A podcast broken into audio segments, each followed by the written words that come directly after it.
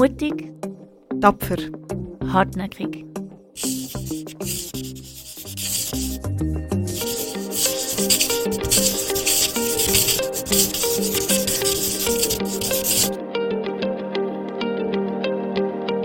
Brava Podcast.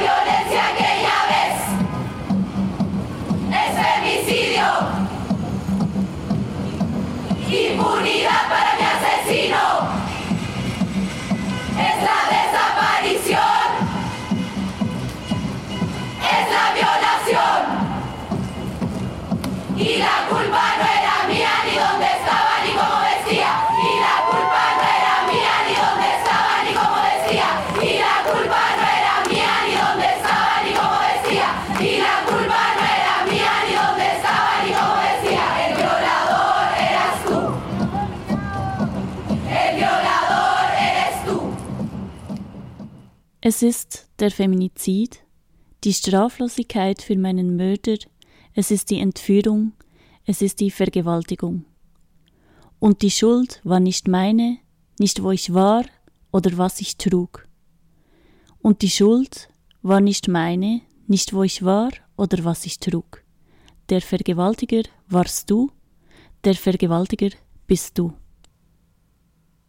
Das ist ein Auszug von der Performance Un violador en tu camino, ein Vergewaltiger auf deinem Weg von dem Kollektiv Las Tesis aus Chile. Die Performance wurde weltweit bekannt und auch hier in der Schweiz am Frauenstreik und anderen Demonstrationen getanzt. Ich bin Florina Peyer und in dieser Folge schauen wir auf die Gewaltpräventionskampagne der 16 Tage zurück die vom 25. November bis zum 10. Dezember stattgefunden hat. Dafür habe ich mit Anna-Beatrice Schmalz gesprochen. Sie ist Leiterin der 16-Tage-Kampagne bei der christlichen Friedensorganisation CFD, Koordinatorin vom Netzwerk Istanbul-Konvention, Aktivistin und Politikerin. Ich habe Anna gefragt, wer sich dieses Jahr an den 16 Tage beteiligt hat. Sehr viele Organisationen und ganz verschiedene Organisationen, eben AktivistInnen, Fachstellen, Menschen- und Frauenrechts-NGOs, dann auch Frauenvereine, solche, die ehrenamtlich arbeiten oder eine Fachstelle, die bezahlt mitmachen. Und das führt zu einer sehr großen Vielfalt. Und dieses Jahr waren das über 190 Organisationen, also sehr viel, die auch über 190 Veranstaltungen und Aktionen organisiert haben. Und das führt dazu, dass sehr viele verschiedene Menschen auch von dieser Kampagne hören und vom Thema hören. Dass natürlich, wenn ein mh, mm, Frauenverein in Sursee, zum Beispiel ein Sonntagclub, dort etwas organisiert, erreicht das ein ganz anderes Zielpublikum oder in Chur als wenn ein feministisches Streikkollektiv in Bern etwas organisiert oder eine Organisation in der Stadt Zürich, erreicht das einfach verschiedene Menschen.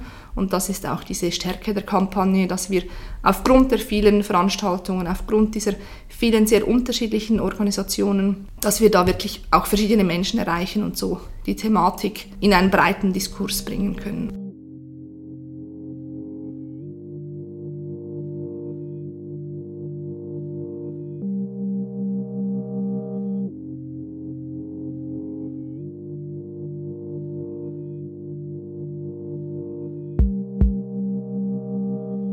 Das Spezifische oder das Spezielle an dieser Kampagne in der Schweiz, eben die gibt es in über 180 Ländern, ist, dass es eine Organisation gibt, die eine Dachkampagne macht mit einer Webseite, mit dieser Veranstaltungskalendern, mit auch ähm, theoretischen Hintergründen, mit einem Faktenblatt, mit Medienarbeit und auch ja, mit der Möglichkeit, dass sich die Fachstellen und AktivistInnen und NGOs und Frauenvereine und all die Organisationen, die teilnehmen, eben auch austauschen können.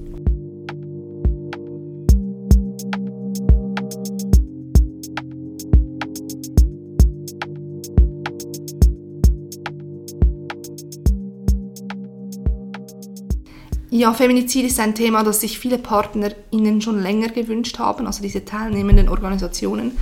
Ja, war recht groß der Konsens, dass jetzt Feminizid mal an der Zeit ist, weil es wichtig ist, dass auch in der Schweiz ein Diskurs und ein Austausch und eben auch eine Sensibilisierung und dadurch eine Prävention wichtig ist und weil es eben so ein, ja, eine krasse Form von Gewalt ist, macht es auch möglich, über andere Gewaltformen dann auch zu sprechen. Die Schweiz, die benutzt den Begriff nicht offiziell, also es gibt keine Bezeichnung vom Feminizid. Feminizid ist die Tötung einer Frau, weil sie eine Frau ist, also diese geschlechtsspezifische Komponente ist sehr wichtig. Oder eben die Tötung einer Person, die als Frau gelesen wird, weil sie als Frau gelesen wird. Das kann unter Umständen auch ein Transmann sein oder eine nicht-binäre Person. Und die Schweiz, die hat kein Wort für so eine geschlechtsspezifische Komponente bei einer Tötung. Und wir wissen eben auch die Zahlen nicht. Also die Schweiz erhebt auch keine Statistiken zu Feminiziden. Es gibt die polizeiliche Kriminalstatistik, dort gibt es Tötungen im Kontext häuslicher Gewalt. Dort wissen wir, dass jetzt 2021 waren das 20 Frauen und Mädchen, aber Feminizide sind mehr als nur Tötungen im Kontext häuslicher Gewalt. Es gibt dieses Rechercheprojekt Stopp Femizid und die haben für 2021 26 Feminizide gezählt. Also da sehen wir schon diese Diskrepanz, also dass wie die Feminizide nicht nur eben in diesem häuslichen Kontext häuslicher Gewalt ausgeübt werden.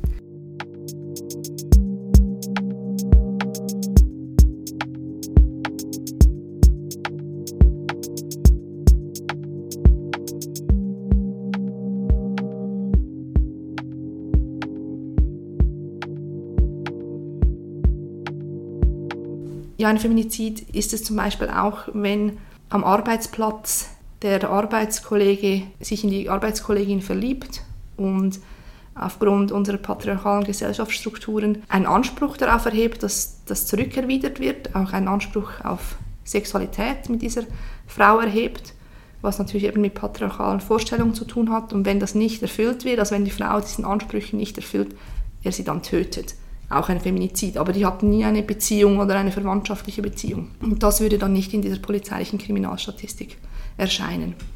Und das ist eben ein mega Problem, weil es braucht diese Statistiken und es braucht eben auch weitere Informationen zu diesen Taten, also Hintergründe, Motive, um eben auch mehr darüber zu erfahren, weshalb wurde diese Frau getötet, eben aufgrund einer geschlechtsspezifischen Komponente und dann auch wirklich effektiver Maßnahmen ergreifen zu können und Prävention wirklich so noch ja, besser voranzutreiben und vor allem auch Schutz von Betroffenen besser, besser voranzutreiben. In der Schweiz fällt es seit Jahren an Plätzen in Frauenhäusern.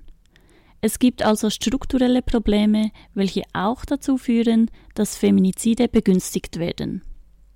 Der Schweizer Staat ist nicht bereit, an den strukturellen Problemen zu arbeiten. Zu teuer, zu aufwendig, zu unwirtschaftlich. Der Staat in die Verantwortung zu ziehen, ist genau das, was die lateinamerikanische Bewegung Ni Una Menos fordert. Von dort kommt auch der Begriff Feminizid. Wir haben uns bewusst dazu entschieden, Feminizid zu nutzen.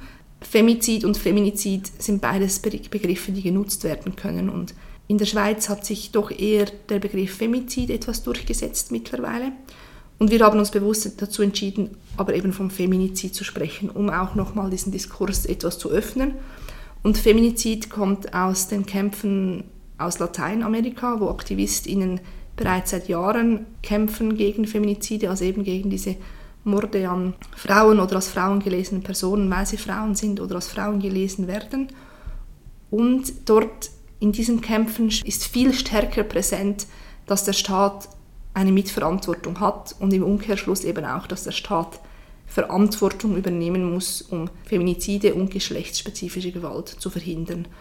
Es kommt sehr stark eben auch aus dieser Neonomenos-Bewegung, dieser, dieser Kampf gegen Feminizide. Nicht eine weniger heißt Neonomenos und weil es so ein internationaler Kampf ist, ein internationaler Aktivismus, wollten wir unseren Diskurs auch dort anschließen. Das finde ich auch extrem wichtig.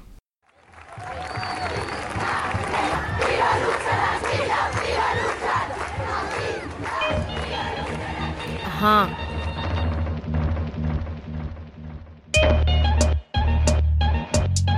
Ah.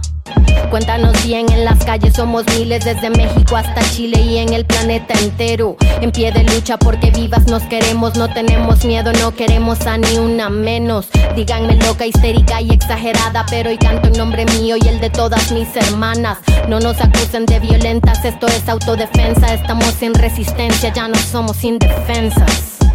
No. Ah. Pero soy negra como mi bandera y valiente en nombre mío y en el de todas mis bisabuelas. Nie una menos, nicht eine weniger. Das Lied von Rebecca Lane, Musikerin und Aktivistin aus Guatemala. Ja, liebe Schweiz, wir fordern nicht eine weniger. Wir fordern tatsächliche Gleichstellung und wir fordern ganz klar, dass in der Prävention von Gewalt in Zusammenhängen gedacht wird. Denn jede Form von Gewalt hat mit Macht zu tun. Und da hilft es wenig, Pflasterpolitik zu betreiben.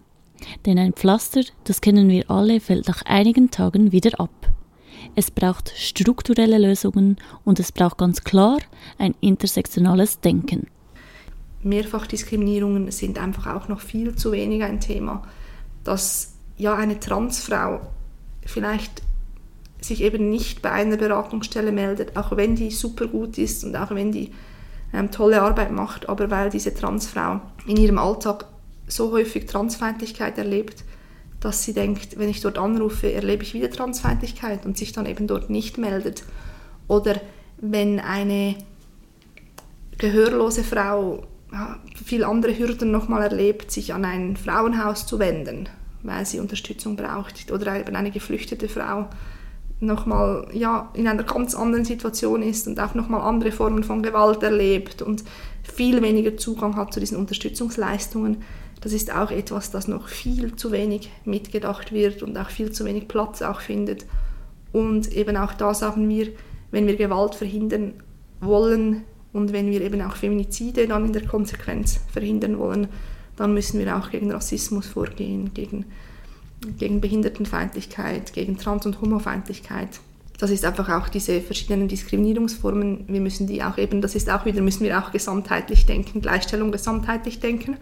Ja, das finde ich schon extrem problematisch und eben auch diese Banalisierung der Gewalt, die ja schon sehr eben tief in unserer Gesellschaft drin ist. Medien, die von Familiendrama und Beziehungstaten und so sprechen und eben das nicht beim Namen nennen und eine Forderung dieser Neonamenos-Bewegung und auch dieser AktivistInnen in den Neonamenos-Bewegungen in der Schweiz, die mega, mega tolle Arbeit leisten, auch die sagen es ja immer ganz klar, nennt es beim Namen. Es ist ein Feminizid, also es hat eine geschlechtsspezifische Komponente und wenn man wir das verharmlosen oder banalisieren, das ist einfach so gefährlich, weil, es, weil wir so nie ja, vorwärts kommen, um wirklich daran zu arbeiten.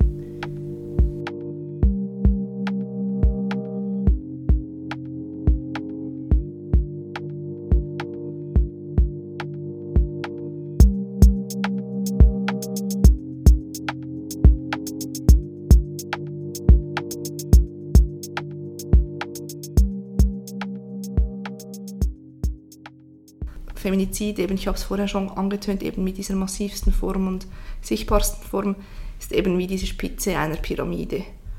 Und der Nährboden oder der Boden dieser Pyramide ist aber, sind patriarchale Rollenvorstellungen, ist Sexismus, ist eben fehlende Gleichstellung.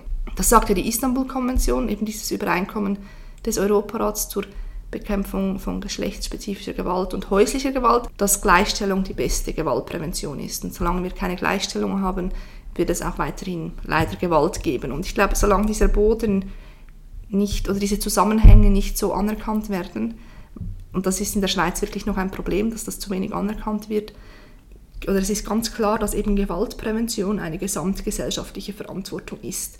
Und da fehlende Gleichstellung der Nährboden ist für all diese Gewalt, ist auch ja, feministisches Handeln wäre so wichtig und auch ich fände es mega wichtig, wenn wir feministische Kämpfe generell mehr anerkennen würden als Gesellschaft und nicht immer in, diesen Ecken, in, dieser, in diese Ecke stellen von, das ist gegen Männer, weil das stimmt ja überhaupt nicht. Und auch wie wir über Feminizide sprechen zum einen und eben auch diese Anerkennung, wer übt diese Gewalt auch aus und das sind 90 Prozent der Täter sind Männer. Also in diesen diesen, diesen Tötungen in Paarbeziehungen und das ist einfach eine Tatsache. Und ja, eben auch diese, ja, wer übt die Gewalt aus, auch zu benennen, dass wir dann eben auch Gewalt verhindern können. Das finde ich extrem wichtig und weil eben auch Feminizide eben sind diese massivste Form und Feminiziden gehen immer schon andere Gewaltformen, jetzt, wenn wir individuell schauen, voraus.